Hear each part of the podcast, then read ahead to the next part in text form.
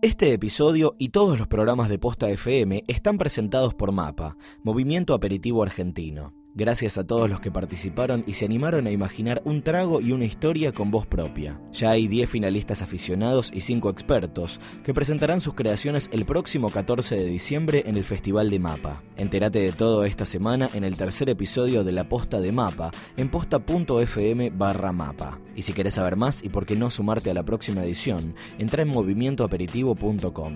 Gracias Mapa por acompañar el lanzamiento de Posta FM.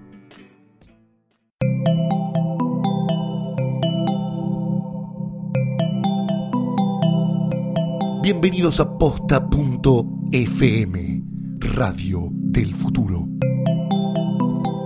A continuación, las figuras más mediáticas son acostadas en el diván de Psique y Cupido.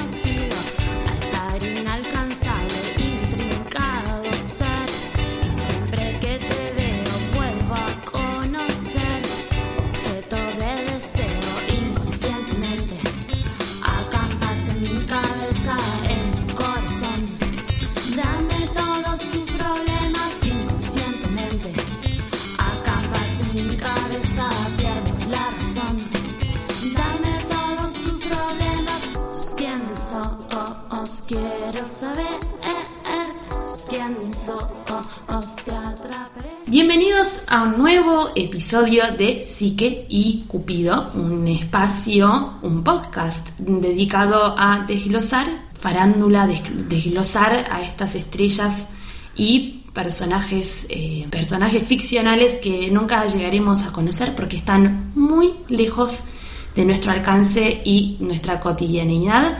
Tengo frente a mí al licenciado Gustavo Casals. ¿Qué tal, Mecha? ¿Cómo estás? Muy bien, Gus.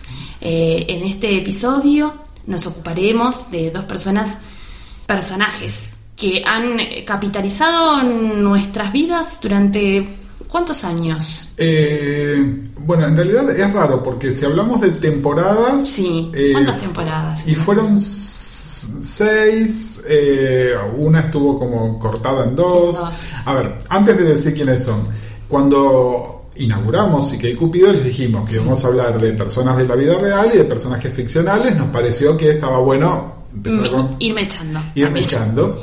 Y, y, eh, queríamos ir con alguien, con algunos personajes, no solo que tuviesen como una impronta fuerte, sino que además mucha gente los conociera, ¿no? Y, Claro. y estamos hablando de una de las series eh, más populares de los últimos tiempos, que Y más cautivantes, que han, más cautivantes. que han generado una repercusión y, y sentimientos, sensaciones muy fuertes en las personas. Absolutamente, absolutamente. Y vamos a hablar un poquitito también de eh, por qué se generó esto, que me Mm. Sí. parece que, que vale la pena también. Definitivamente. Pero bueno, de la serie que estamos hablando es de Breaking Bad. Ujú. Y no vamos a hablar de un personaje, sino que vamos a hablar de dos personajes. Dos personajes, los, los dos protagonistas. Exactamente, vamos a estar De hablando de Walter White y vamos a estar hablando de Jesse Pinkman y vamos a estar hablando un poco de la relación que los une también. Eh, bueno, para los que no vieron nunca Breaking Bad, bueno, por ahí este no es el episodio mejor, pero igual ustedes saben, eh, eh, el análisis que hacemos es la primera mitad del programa, pero después la segunda mitad hacemos, atendemos... este, Hacemos consultorio. Co- Hacemos consultorio, atendemos consultas, que tenemos un montón de consultas y estamos muy contentos al respecto. Muchas gracias por participar. Exactamente, y podemos aprovechar también para decirles que si nos quieren enviar una consulta, aparte de poder enviárnosla por Twitter, a Mecha, que en Twitter es, O Mecha. Y yo soy Uncle-Marvel, el tío Marvel. También nos pueden mandar un mail, como la consulta que vamos a hacer hoy, que de hecho nos la mandaron por mail. A psiquecupido arroba posta.fm. Exactamente, y eh, el mail sirve también en caso de que, como por ejemplo el caso de hoy, quieran que la consulta permanezca anónima. Si bien nosotros sabemos quién es la persona que nos envió el mail, eh, no lo decimos al aire. En cambio, sí- Mantenemos el anonimato con muchísimo respeto, como se hace en, en la psicología tradicional. Exactamente. No sale de acá. Si lo estuviesen tirando al TL en Twitter, bueno, quedan un poco más expuestos. Pero también es, es No cierto, problema. nos han tirado un montón de consultas así de ese tipo y nos encantan, ¿no? Sí. Porque tenemos eh, como otra gente que se prende y lo dice. Se suma. Y hablando de otra gente que se prende y lo dice, bueno, lo que pasa también con, con- con Walter y Jesse, con los personajes de Breaking Bad, es que todo el mundo tiene como su propia idea acerca de los personajes, ¿no? Eh, entonces les decíamos, para los que no lo vieron nada, no vieron nada, perdón, de la serie, eh, Walter White es un profesor de química, En colegio secundario. colegio secundario. eh, es un hombre eh, sumamente tradicional en muchas cosas. Está casado hace muchos años con la misma mujer, que es un poco más joven que él. Tiene un hijo adolescente que tiene una, una discapacidad física. La mujer está embarazada.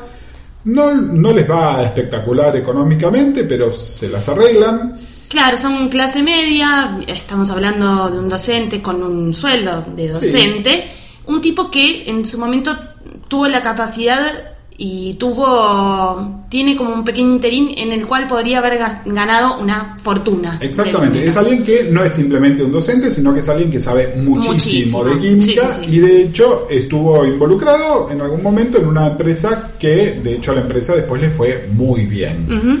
Eh, cosas que nos enteramos después en el, en el, En el transcurso en de la transcurso serie. de la serie. Sí. Pero bueno, y esto que le estamos contando, la mayoría de la información está en el piloto, es decir, no les estamos spoileando nada, aunque sepan que vamos a hablar de cosas que pasan más adelante en la serie, vamos a spoilear porque, bueno, primero la serie terminó hace unos años, pero además es muy difícil analizar nada con el piloto. Ya está, el, el spoiler mu- murió. La- Eh. Está accesible en todos lados la trama de Breaking Bad, lo, lo sentimos mucho. Exactamente. Bueno, el tema es eh, a Walter en esta situación, tal como se las planteamos ahora, su trabajo, su mujer embarazada y todo lo demás, eh, le detectan cáncer.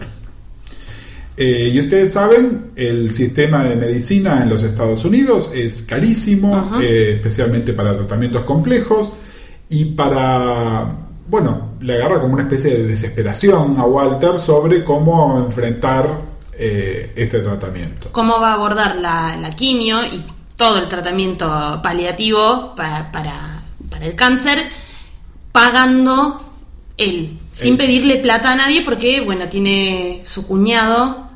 Eh, sí, su cuñado y su esposa tienen un buen caudal de No, dinero. pero no, no, no, no tanto, Tampoco, pero- ¿no? No, en realidad lo importante es decir, les va mejor que a ellos. Sí. Esto se nota la diferencia en las casas en Claro. viven, por ejemplo. Está marcado. Pero lo importante del cuñado de, de Walter, eh, Hank, es que es un agente de la DEA, de, que es la, el organismo del gobierno de los Estados Unidos que eh, combate el narcotráfico. Todo esto sucede en New Mexico, que es eh, en la frontera sur de los Estados Unidos. Es un área explosiva en más de un más de un sentido por temas migratorios, por temas de narcotráfico, por un montón de otras cosas, ¿no? Eh, aparte de tener un paisaje muy especial que es muy protagónico de la serie, que es el El desierto. desierto.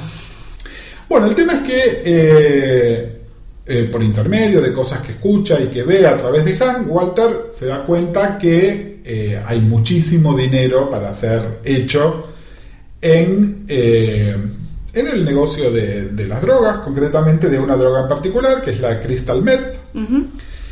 Y en un, en un episodio que de nuevo sucede también en el piloto, donde él acompaña a su cuñado y a sus colegas a hacer lo que sería una redada de un laboratorio de Crystal Meth, ve que se escapa por una ventana alguien a quien él reconoce inmediatamente que es un ex alumno suyo. Sí.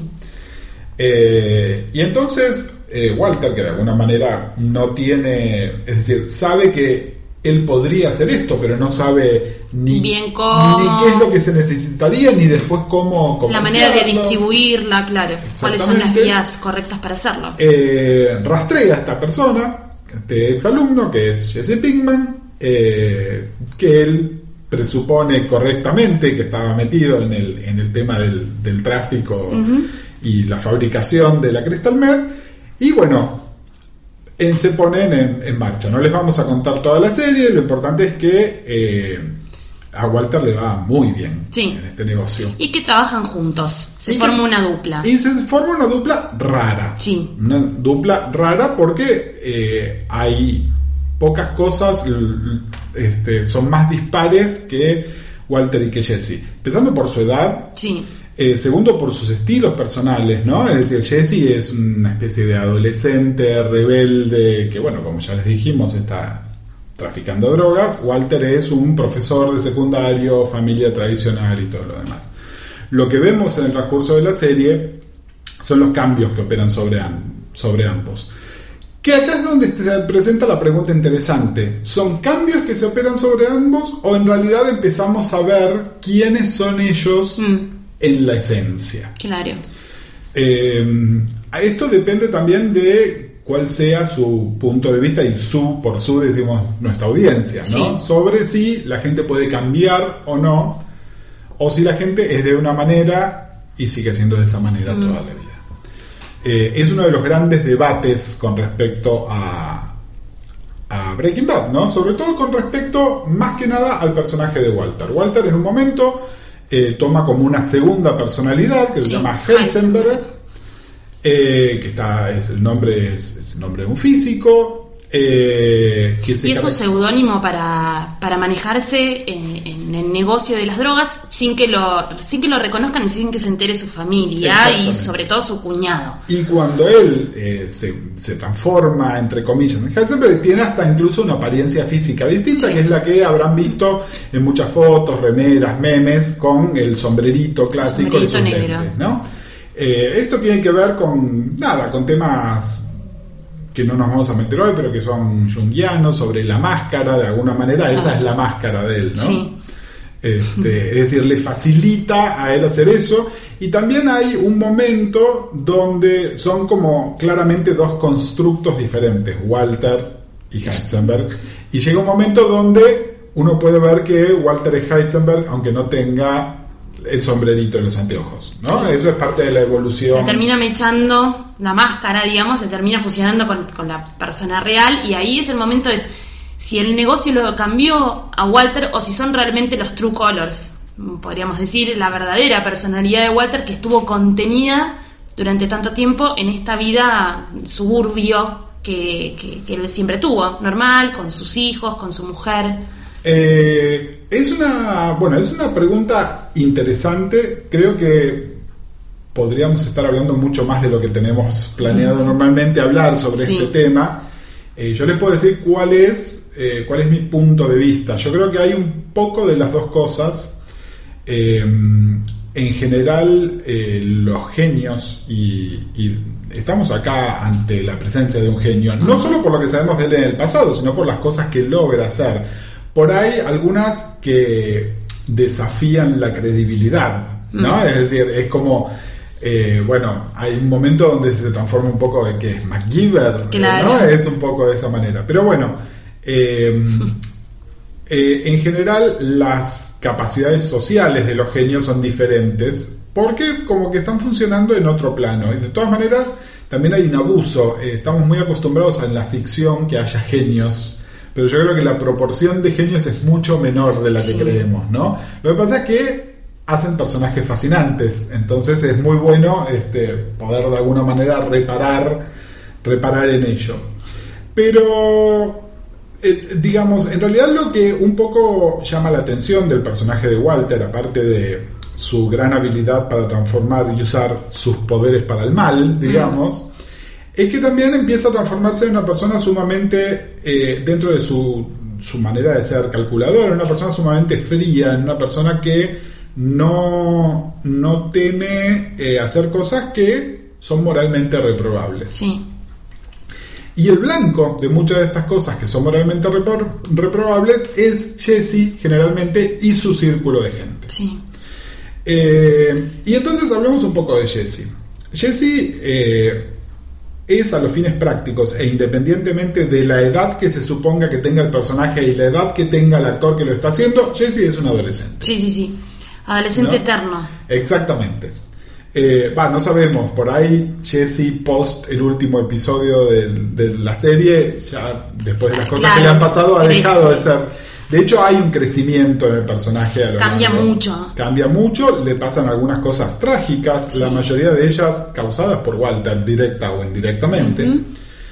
Eh, pero bueno, lo cierto es que Jesse es un adolescente, es un adolescente típico, eh, donde además eh, en esto por ahí es uno de los puntos que a mí no me terminan de convencer de la serie. Alguna vez eh, leí una crítica que decía que la serie al principio, sobre todo cuando se delineaban los personajes, delineaban muy bien a Walter, delineaban muy bien a Jesse y como que todos los personajes secundarios eran dudosos. Blurries. Sí.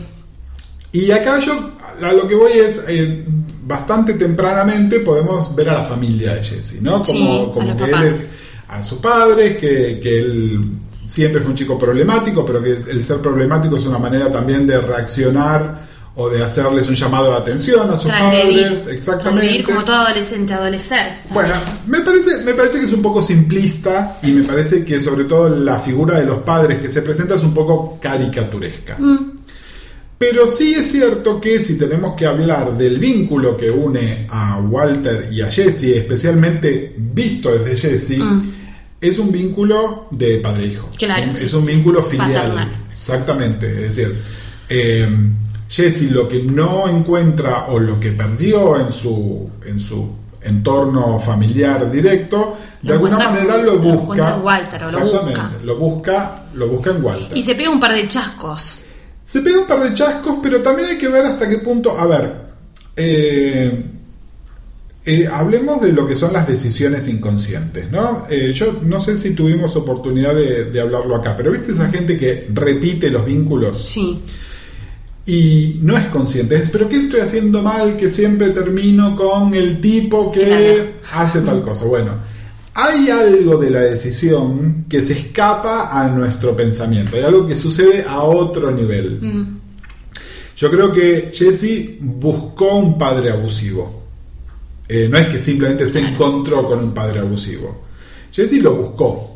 Eh, el señor White, como él lo llama, ¿no? que también habla mucho de este vínculo, Sí. ¿no? él lo sigue llamando como él llamaba a su profesor de secundaria. Eh, él se buscó un poco ese vínculo. Por otro lado, Jesse tiene necesidad de familia real, pero no de familia eh, en el sentido buscar un padre, sino de formar la suya propia. Y esto habla, y esto lo hablamos ya en algún episodio anterior, habla de fin de, de la adolescencia, ¿no? Cuando uno empieza a tener la necesidad de crear su propia familia en el sentido de un compañero o compañera y probablemente de tener hijos. Eh, hay algo como que estamos abandonando Estás un vínculo rompiendo. exactamente y empezando el otro. Ahora, de lo que no se suele hablar, se habla mucho de la adolescencia, de la separación del adolescente, pero a veces no se habla de qué efecto tiene esto sobre la figura parental. Eh, Jesse concretamente en la serie tiene dos relaciones fuertes. Una que por ahí eh, es bastante lo que se esperaría de él, ¿no? Con, Claro. con una chica de un perfil similar a él. Claro, hay que acla- aclarar que Jesse es un adicto. Es un adicto. A diferencia de Walter. Walter no. Eh, exactamente, es decir, es alguien que eh, consume el producto que vende también. Claro. Pero bueno, además es una chica que eh, es un espíritu libre, por llamarlo de alguna manera. Es decir, pasa, yo creo que la, la característica va más allá de un tema de adicciones, sino de un perfil de cómo, cómo es ella.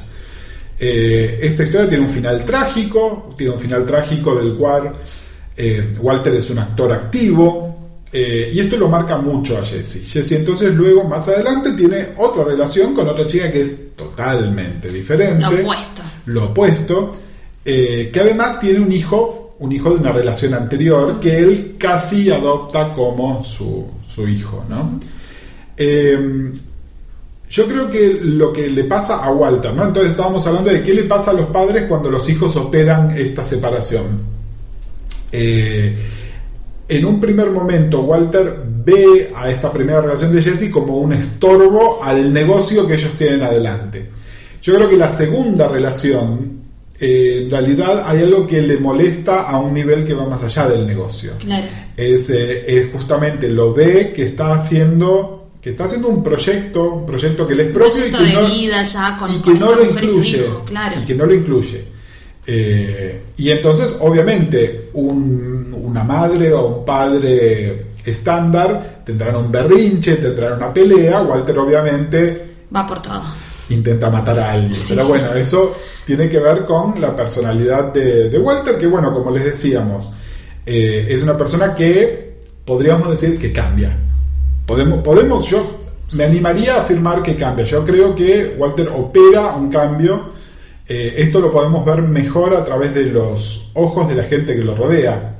¿no? Concretamente el de su esposa, de Skyler, donde eh, creo que es la persona que mejor lo conoce y en un momento se da cuenta que ya no lo conoce más. ¿No? Que lo desconoce. Él lo desconoce. Hay mucho para decir, eh, me estoy dando cuenta que nos estamos así como extendiendo, Es imposible. porque estamos hablando de ustedes son personajes muy- que, como le decíamos, eh, Son muy complejos y están muy bien hechos. Sí, de todas maneras me parece, eh, me parece que, bueno, hablamos ya sobre el, el vínculo filial que los une. Eh, yo quiero traer algo más que a veces no se, no se comenta.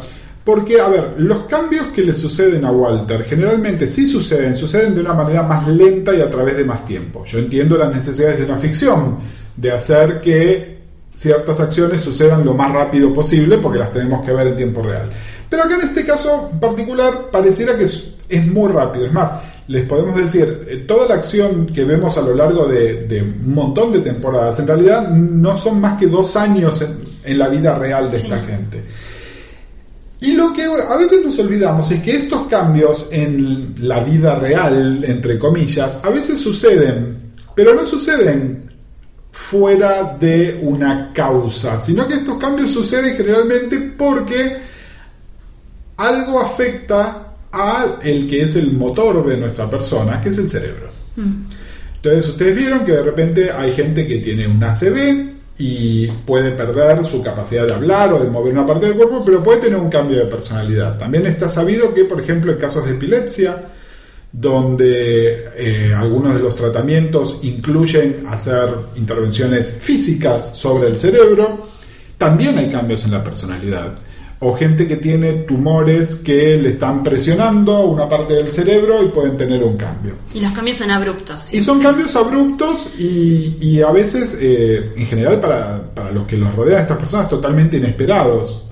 Notorios, fuertes y, y, bueno, por lo general son cambios de, de humor negativos. Exactamente. Entonces, digamos, eh, hay una lectura, hay una lectura rápida con la que puedo coincidir, que es que de alguna manera el, el- la, la materia inconsciente de Walter es la que finalmente toma el control de su persona. ¿no? Es decir, todos tenemos, eh, es- tenemos esto fuertemente reprimido y en, en él, una vez que se levantó esta represión, fue como que fue lo que tomó el control. Y es una lectura que me parece que está buena, me parece que debe haber papers escritos al respecto y que está bueno. A mí me gusta pensarlo también de otra manera, que obviamente hay ciertos datos médicos de la serie que nos lo niegan, pero que me gusta igual pensarlo de esa manera, que es que este cáncer famoso que a lo largo de la serie entra en remisión y vuelve, porque este cáncer se metastatizó, metastatizó, Sí, sí. perdón, en el cerebro de Walter. Sí,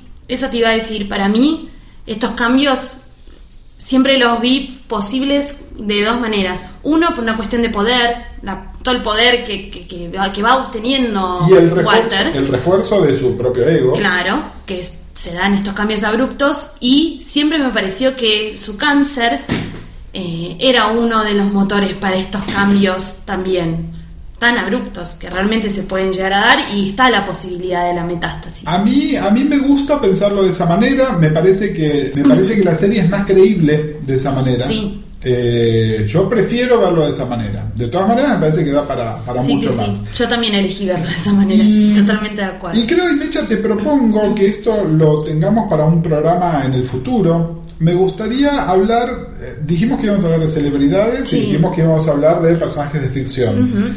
Me gustaría también hablar de qué le pasa a algunos fans de la serie Breaking Bad Sí. y su identificación con Walter y los efectos negativos que trae, por ejemplo, sobre qué opinan del personaje de Skyler Sí. o qué piensan de Jesse y un montón de otras cosas.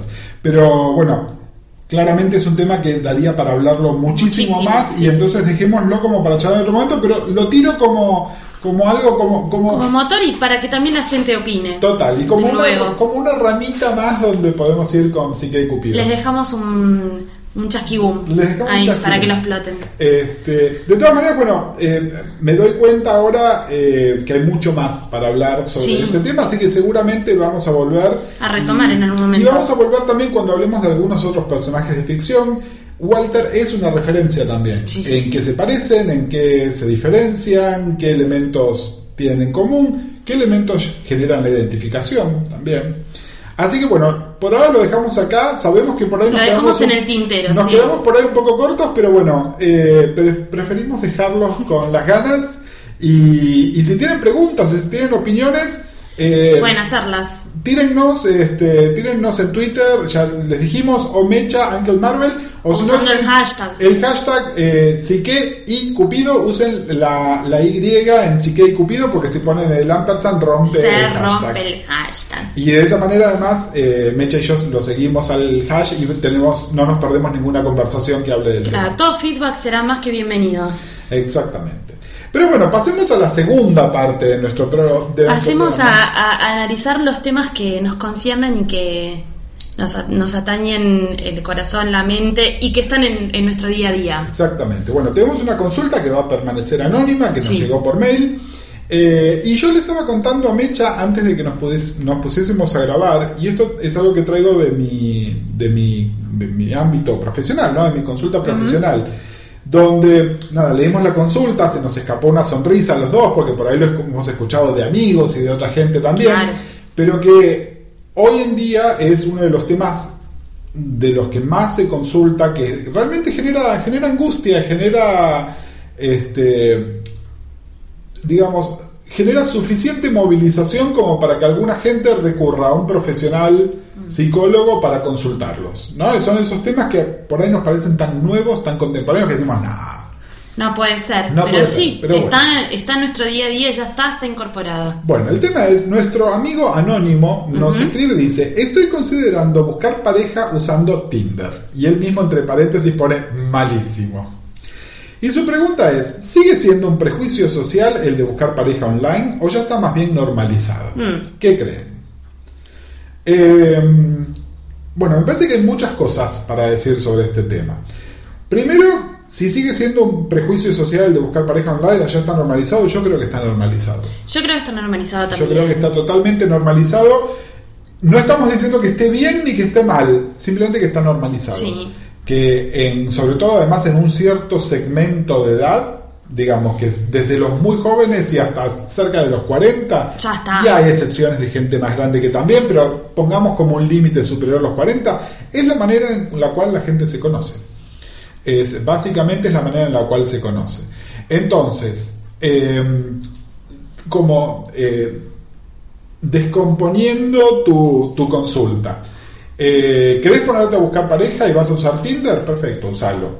Ahora, sabe cuál es el perfil de Tinder. Eso te iba a decir. Eh, es decir, eh, es muy probable que conozcas mucha gente. De hecho, no nos decís si estás buscando una pareja, una chica o un chico. Es lo mismo. Sí. Si estás buscando un chico, por ahí te aconsejaría que no fueras a Tinder, porque hay otras redes específicas donde los chicos, los chicos Conocen este, chicos. conocen chicos que son diferentes.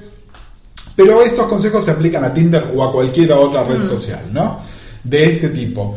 Eh, el objetivo de estas redes eh, es muy inmediato y la inmediatez generalmente significa buscar pasar un buen rato, un Sí. contacto eh, sexual Sí, para pasarla bien.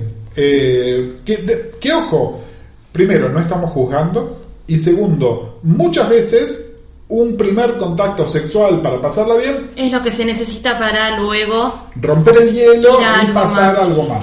Pero si la expectativa con la que empezás es esa, vas por el camino equivocado. Mm. Y sobre todo por lo siguiente, porque hay una serie de códigos de las redes sociales que no nos engañemos, todos sabemos que son códigos y sin embargo nos negamos a leerlos como Sí. tales. Entonces, si alguien, hay un chico que dice estoy buscando algo serio, en realidad es una táctica de seducción. ¿Por qué? Porque es lo que las chicas quieren escuchar. Sí, eso es cierto. ¿no? Al fin y al cabo. Exactamente. Igual que, y esto por ejemplo es un ejemplo de redes de chicos, ¿no? Sí. Donde uno se presenta como eh, soy un chanchito que me gusta hacer cualquier cosa. Es también lo que otros quieren escuchar. Sí. Es, uy, este es un zarpado que no me va a venir con el cuento del novio. Y en realidad en su agenda oculta está el venir con el tema del noviazgo, ¿no? Igual es muy normal que los chicos digan no estoy buscando algo serio en las tres primeras líneas de chat. Hola, ¿cómo estás? No estoy buscando algo serio. Como frene ahí, amiga. Y bueno, eso pasa. Eh, en mi parecer, yo no soy una usuaria de Tinder, pero por lo que vi, parece una red social bastante, no quiero decir superflua, pero un poco, no es tan, no es tan profunda y capaz va más a cómo apareces en las fotos en, Exactamente. en Tinder. Es decir, a ver, eh, el mecanismo... Casi un sexy sex no. Exactamente, exactamente, es decir, el nivel, el nivel de contacto es ese. Obviamente no quita que pueda pasar algo más. Es decir, cuando dos personas se encuentran eh, Es el inicio siempre de algo. y, y la química puede indicar, a ver, muchas veces un- dos personas se encuentran claramente para tener sexo y no se gustan cuando se ven en persona porque no hay, no hay la, la llamada piel, por ejemplo. Muchas veces sí se encuentran y hay química sexual y es lo único que sucede. Y otras veces lo que les pasa es mucho más fuerte. Pero son los menos esos casos. Es decir, para nuestro amigo, entonces, desco- descompongamos el... el- eh, sigue habiendo un estigma social, sigue habiendo un estigma social para todo. También un estigma social para ir a levantar a los boliches, también hay un estigma social para, este, no sé, ir a, ir a la iglesia, conocer solteros eh, o solteras Lo, similares. lo que tiene puntualmente Tinder, por fuera, dejando de lado Facebook y, y Twitter, que son las normalmente utilizadas, eh, Tinder sí está vista como, eh, digamos, el, el sexo ocasional, el de una sola vez, está un poco vista de, Está de bien, esa manera, pero, también- no está mal. Pero mucha gente que critica y juzga esto, si vamos y revisamos sus teléfonos, Tinder sí, por supuesto. Entonces, me parece que el estigma social no es tal. Y, y en ese sentido está bueno. Simplemente lo que te decimos es regular tu expectativa con respecto a lo que vas a encontrar. Eh, si lo que estás buscando es una pareja, y probablemente lo que encuentres primero va a ser conocer mucha gente, divertirte bastante. Elegí bien tu foto para divertirte Sí. bastante- bastante. eh, pero no creo que encuentres por lo menos pareja así. Y de nuevo, si vos decís, bueno, pero yo voy a aclarar en mi perfil que estoy buscando pareja, sabé que las chicas o los chicos que lo lean van a estar leyendo otro más que viene con el verso de que está Sí, o te vamos a gritar buque, o, o va a pasar como algo raro. Yo te diría que no lo hagas, como una Eh, perspectiva femenina, no. que vayas más relajado y Me parece, me parece como consejo es eh, para chicos y para chicas en Tinder, en cualquier otra red social, donde estén de, levan- donde estén de levante. No traten de vender un producto que no es el producto que están vendiendo. Nada, cuenten tres o cuatro cosas sobre qué, qué les gusta. La foto tiene que hablar por ustedes y el resto se verá cuando tengan oportunidad de encontrarse. Como hemos- hemos dicho en episodios anteriores, lo importante es comunicarse, sea la vía que sea.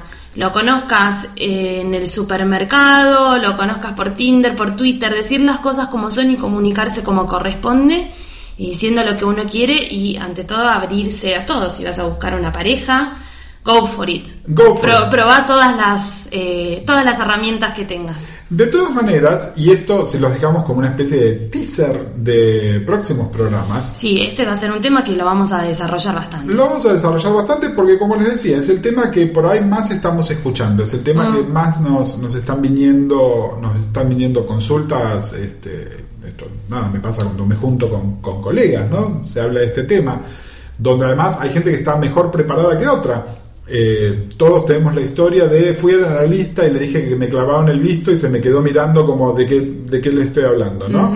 Bueno, sepan en el momento que hacen la consulta si el profesional con el que están trabajando está- Sabe un poco. O sí, o, o tiene ese perfil, o no. Claro. Pero bueno, sí lo que me parece es que hay una serie de nuevas, no las vamos a llamar patologías, pero hay una nueva serie de, de costumbres y problemáticas que están saliendo a partir de estos encuentros online. De hecho, tenemos un par de consultas que son al respecto, una que la vamos a hablar en el próximo programa seguramente. Sí. Eh, pero bueno, eh, consider- como les decía, consideren este que es como una serie de, de consultas sobre temas similares y es más, si tienen alguna otra consulta, tírennoslas porque tampoco es que siempre contestamos una sola pregunta. En este caso sí, pero por ahí podemos juntar Podemos varias juntar que varias nos, y- nos preguntan cosas parecidas y agarrarlo por ese lado. Eh, relacionarlas. Exacto. Bueno, genial. Esperemos haber salvado la vida amorosa de este compañero. De, de nuestro amigo, totalmente. Bueno, este ha sido un gran episodio. Muchas gracias, Gustavo Casals, Gracias, Mercedes Monserrat. por responder todas nuestras preguntas. Y nos vemos en el próximo episodio de y Cupido. Gracias. Adiós.